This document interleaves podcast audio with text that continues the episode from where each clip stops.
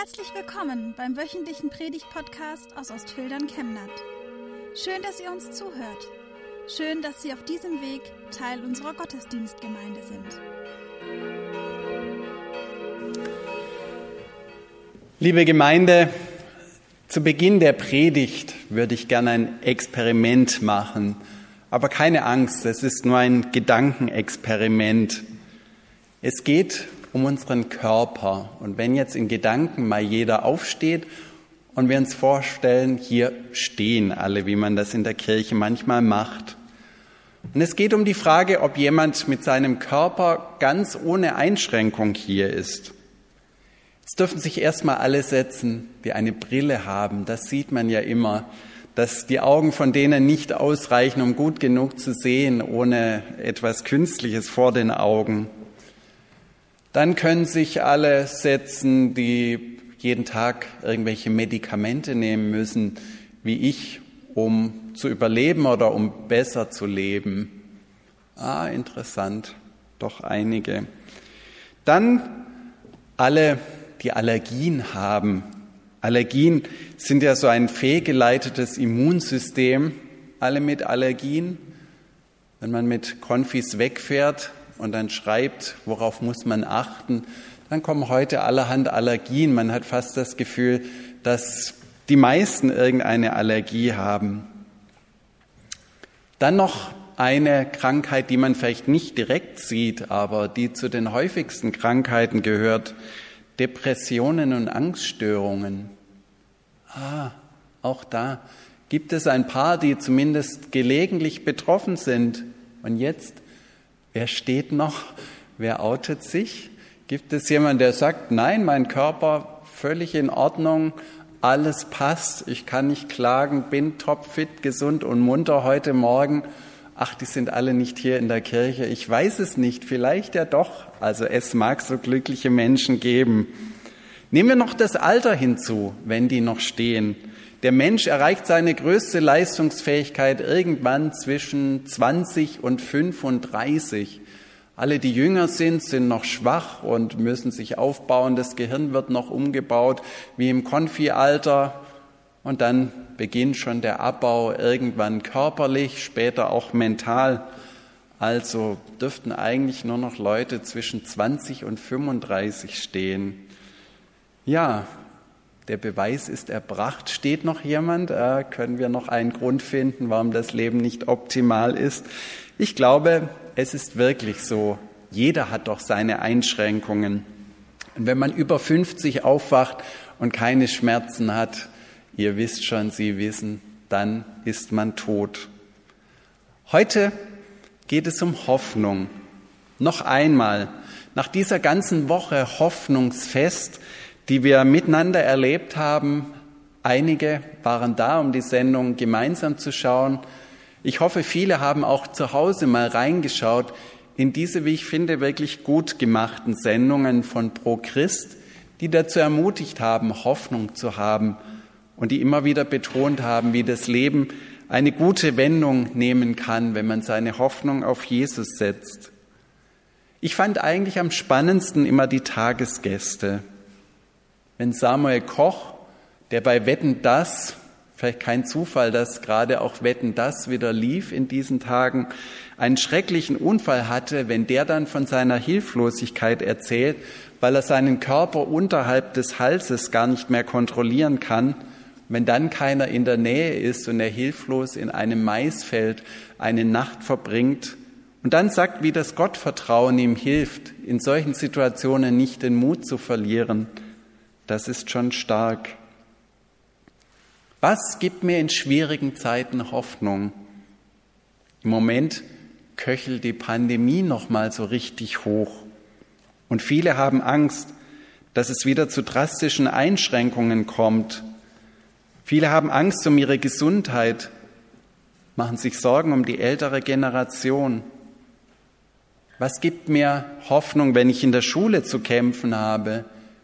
Wenn ich merke, dass ich nicht mehr mitkomme, dass ich abgehängt bin?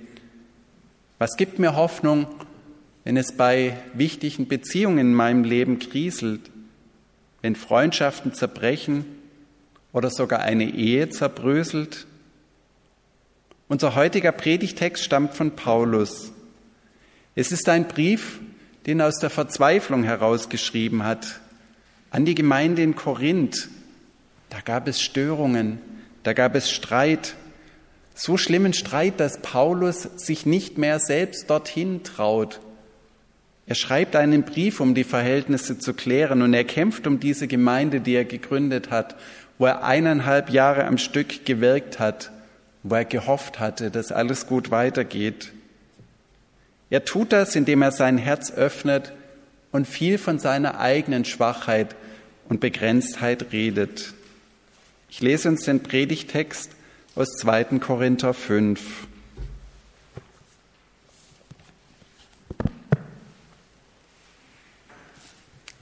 Wir wissen ja, schreibt Paulus, unser Zelt in dieser Welt wird abgebrochen werden. Dann erhalten wir von Gott ein neues Zuhause. Dieses Bauwerk ist nicht von Menschenhand gemacht und wird für immer im Himmel bleiben. Darum seufzen wir und sehnen uns danach, von dieser himmlischen Behausung gewissermaßen umhüllt zu werden. Wir werden nicht nackt dastehen, wenn wir einmal unser Zelt in dieser Welt verlassen müssen. Doch solange wir noch in dem alten Zelt leben, stöhnen wir wie unter einer schweren Last.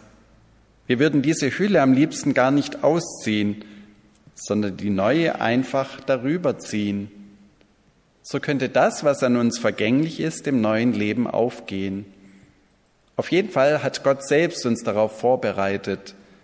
Er hat uns als Vorschuss auf das ewige Leben seinen Geist gegeben. So sind wir in jeder Lage zuversichtlich, hoffnungsfest. Wir sind uns zwar bewusst, solange wir in unserem Körper wohnen, leben wir noch nicht beim Herrn. Unser Leben ist vom Glauben bestimmt, nicht vom Schauen dessen, was kommt. Trotzdem sind wir voller Zuversicht. Am liebsten würden wir unseren Körper verlassen und beim Herrn leben. Deswegen ist es für uns eine Ehrensache, ihm zu gefallen. Das gilt, ob wir schon zu Hause bei ihm sind oder noch hier in der Fremde leben denn wir müssen einmal vor dem Richterstuhl von Christus erscheinen. Dann bekommt jeder, was er verdient. Es hängt davon ab, ob er zu Lebzeiten Gutes oder Böses getan hat.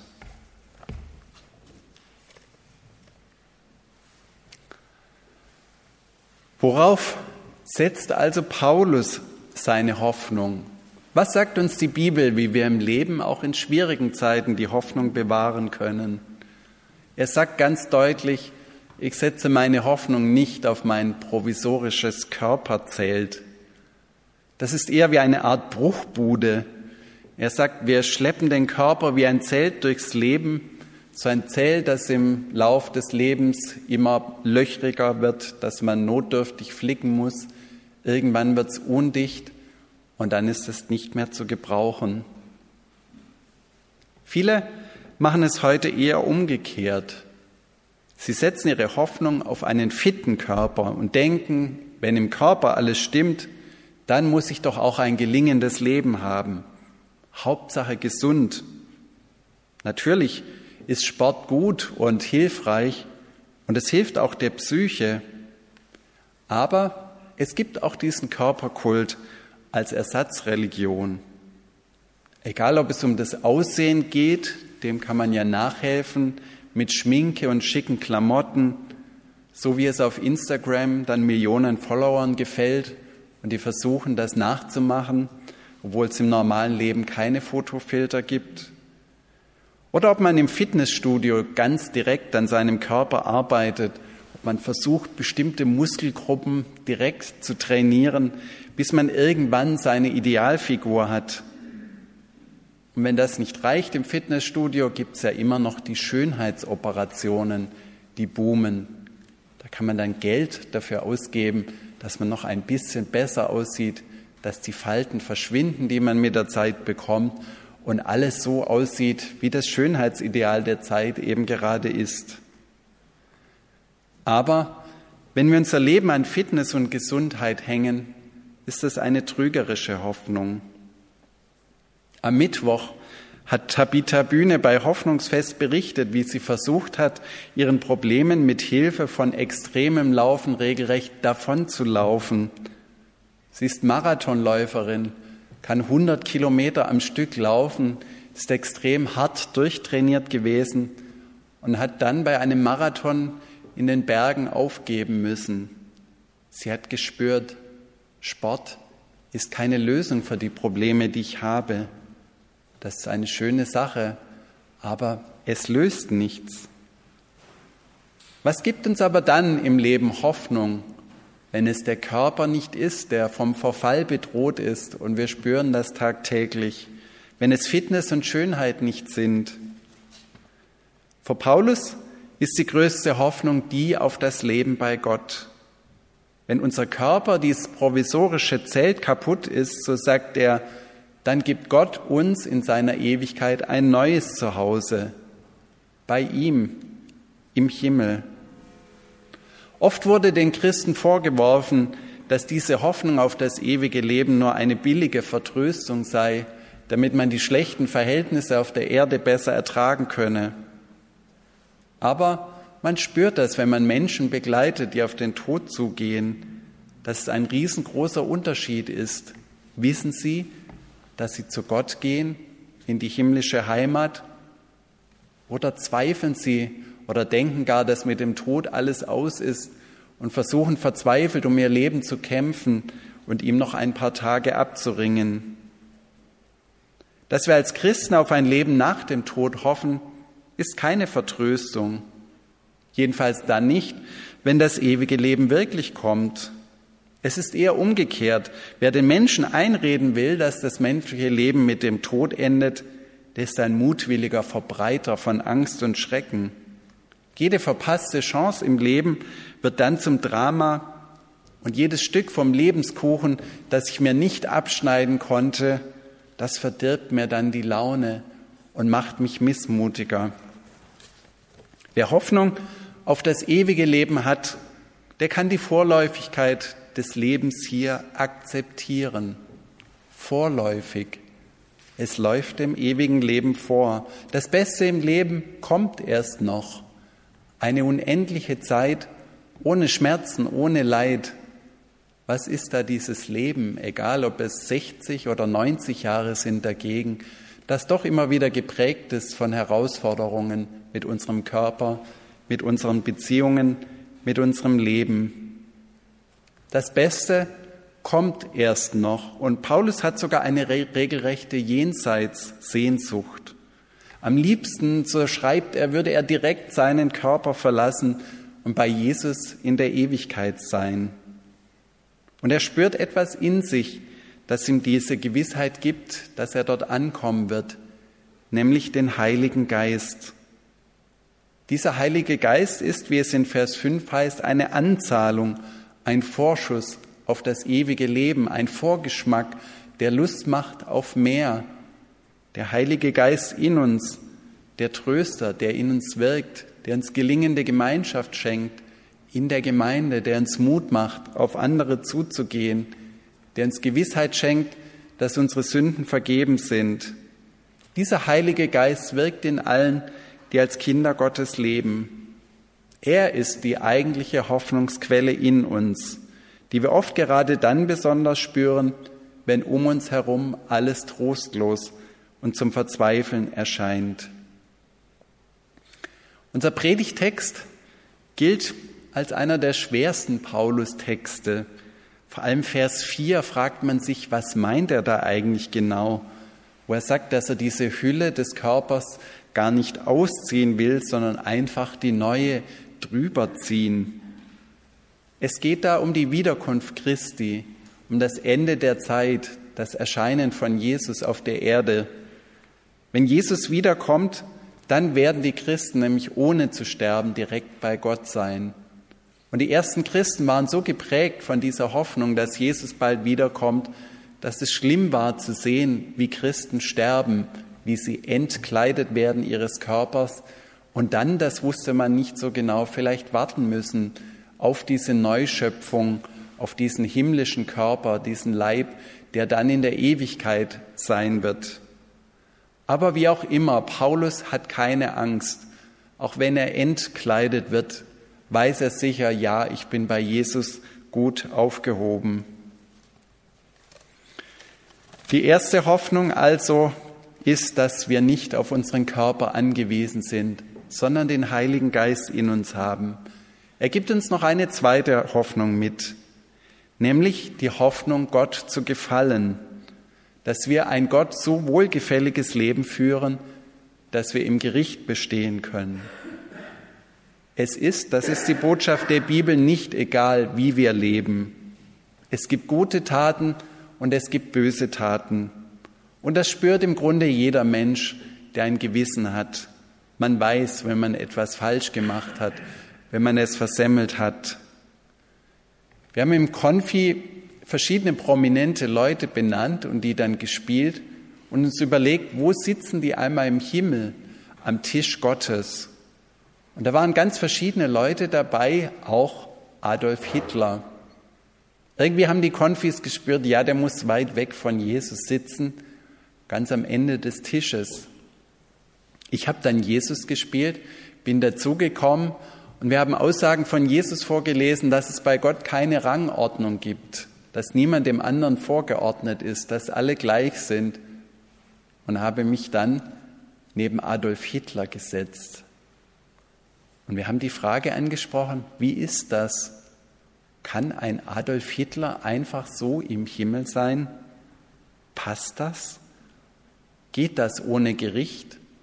Oder wäre der gar nicht im Himmel? Ich glaube, ohne Gericht lässt sich die Ewigkeit nicht aushalten. Die Vorstellung, dass all das Böse, Schlimme dieser Erde einfach ungesühnt im Himmel ist, so wie manche sich das vorstellen, finde ich nicht auszuhalten. Das andere freilich auch, die Vorstellung, dass Gott ewig bestraft, wie wir es in der Schriftlesung gehört haben. Gott hält auf jeden Fall Gericht. Er bringt das in Ordnung, was auf der Erde schiefgelaufen ist. Und wir haben beim Gericht ja manchmal diese Bilder aus dem Mittelalter im Kopf, wo es die Seite zur Rechten gibt, wo die Guten hinkommen und die Seite zur Linken, wo all die Bösen direkt in die Hölle kommen. Aber vielleicht müssen wir uns das heute anders vorstellen, das Gericht. Vielleicht so, dass die Peinlichkeit, dass mein Lebensfilm öffentlich gezeigt wird und Szene für Szene alles durchgegangen wird, dass wir das vor Gott ertragen müssen. Wir legen ja heute ganz viel Wert auf Privatsphäre und Datenschutz. Und sich vorzustellen, dass da mein ganzer Lebensfilm Szene für Szene durchgegangen wird, jede Minute, jede Sekunde, alles, was schiefgelaufen ist, angeschaut wird und besprochen wird vor Gott. Vielleicht ist das eine Vorstellung, die uns hilft, Gericht zu verstehen. Ich glaube, diese Peinlichkeit würde jeden zur Einsicht bringen. Und zum Glück gibt es Gnade und Vergebung. Auch das ist die Botschaft der Bibel. Von uns aus hätten wir keine Chance, mit Gott in seiner Ewigkeit zu leben, mit dem heiligen Gott. Aber die Hoffnung, Gott im Gericht zu gefallen, die soll unser Leben prägen, jetzt schon. Das Gleichnis vom Weltgericht in der Schriftlesung sagt das deutlich. Was ihr getan habt, einem von diesen meinen geringsten Brüdern, das habt ihr mir getan. Wie gehen wir mit anderen Menschen um? Rechnen wir damit, dass Christus uns in den Hilfebedürftigen begegnet? Eine Mitarbeiterin in einer Suppenküche in einem armen Stadtteil von Washington in den USA, die betet dieses Gebet. Herr, wir wissen, dass du heute in dieser Schlange stehen wirst. Hilf uns, dich gut zu behandeln. Wir wissen, Herr, dass du heute in dieser Schlange stehen wirst. Hilf uns, dich gut zu behandeln. Gott gefällt das, wenn wir mit dieser Einstellung leben. Und es macht Hoffnung, dass es Menschen gibt, die so leben. Vielen Menschen, zum Glück auch, ist, es ist ein großer Unterschied, warum wir Gutes tun, was unsere Motivation ist. Tun wir es für den Beifall der Menschen? Auch da gibt es Beispiele, die Großes tun, Aber entscheidend ist, tun wir es, um Gott gefallen zu wollen, weil wir damit rechnen, dass Christus uns in den Hilfsbedürftigen begegnet. Einen letzten Hoffnungsgedankenschimmer will ich uns noch mitgeben. Vielleicht denkst du manchmal auch, es wäre doch ganz einfach mit dem Glauben, wenn man nur konkret sehen könnte, dass Gott da ist und wirkt. Wenn es sichtbare Gottesbeweise gäbe, die jedem vernünftigen Menschen eindeutig zeigen, es gibt diese jenseitige Welt, die unser Leben hier bestimmt, diese Welt, in die wir eines Tages eingehen wo sich immer wieder ein Fenster nach oben öffnet, so wie es die Bibel von manchen Leuten berichtet. Manche sagen ja, dass Nahtodeserfahrungen ein solcher Hinweis sind. Aber Hirnforscher sagen, dass das kein echter Beweis ist. Hoffnung richtet sich immer auf etwas, das man noch nicht sehen kann, das noch nicht da ist. Und Paulus sagt in Vers 7, unser Leben ist vom Glauben bestimmt, nicht vom Schauen dessen, was kommt. Bei Luther klingt es noch markanter. Wir wandeln im Glauben und nicht im Schauen. Wandeln im Glauben und nicht im Schauen. Wer auf die Welt und die sichtbaren Dinge schaut, der hat gerade wirklich Grund genug zu verzweifeln. Die UN-Klimakonferenz liefert nur halbgare Ergebnisse die nicht reichen, um die ganzen Katastrophen auf der Welt zu verhindern, die man heute schon sehr genau messen und sehen kann. Die Zahlen der Pandemie in Deutschland schießen nach oben. Es gibt viele Gründe, keine Hoffnung zu haben, pessimistisch zu leben. Und wir Menschen haben einen Negativfilter. Alles, was negativ ist, sehen wir größer. Es könnte unser Leben mehr bestimmen als das, was uns Hoffnung gibt. Für uns als Christinnen und Christen ist der tiefste Grund, warum wir Hoffnung haben können, Jesus. Er ist der Herr der Welt, er hält die Welt in seiner Hand, das Geschick dieser Welt. Und er kann Menschenherzen verändern. Er kann dem Leben eine völlig neue Richtung geben. Wir haben einige Beispiele gehört in der vergangenen Woche und jeder kann das nachschauen auf YouTube oder auf der Internetseite hoffnungsfest.eu. Gott will uns begegnen. Er will unserem Leben Kraft geben und er will uns die Kraft geben, mit der Schwachheit unseres Körpers, mit unserer Hinfälligkeit umzugehen. Gott wartet auf uns, wenn unser Leben auf dieser Erde eines Tages zu Ende ist. Wir haben allen Grund zur Hoffnung, weil wir diesen Glauben haben, der nicht auf das Sehen, nicht auf naturwissenschaftliche Beweise angewiesen ist. Wir können positiv in die Zukunft blicken, denn Jesus wartet schon auf uns und er gibt dem Leben hier Sinn und Ziel. Amen.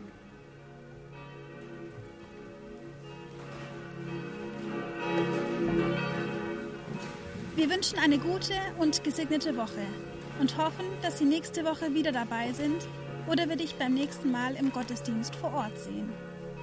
Weitere Infos zur predigenden Person und zu den Angeboten unserer Kirchengemeinde findet man auf unserer Homepage chemnat-evangelisch.de.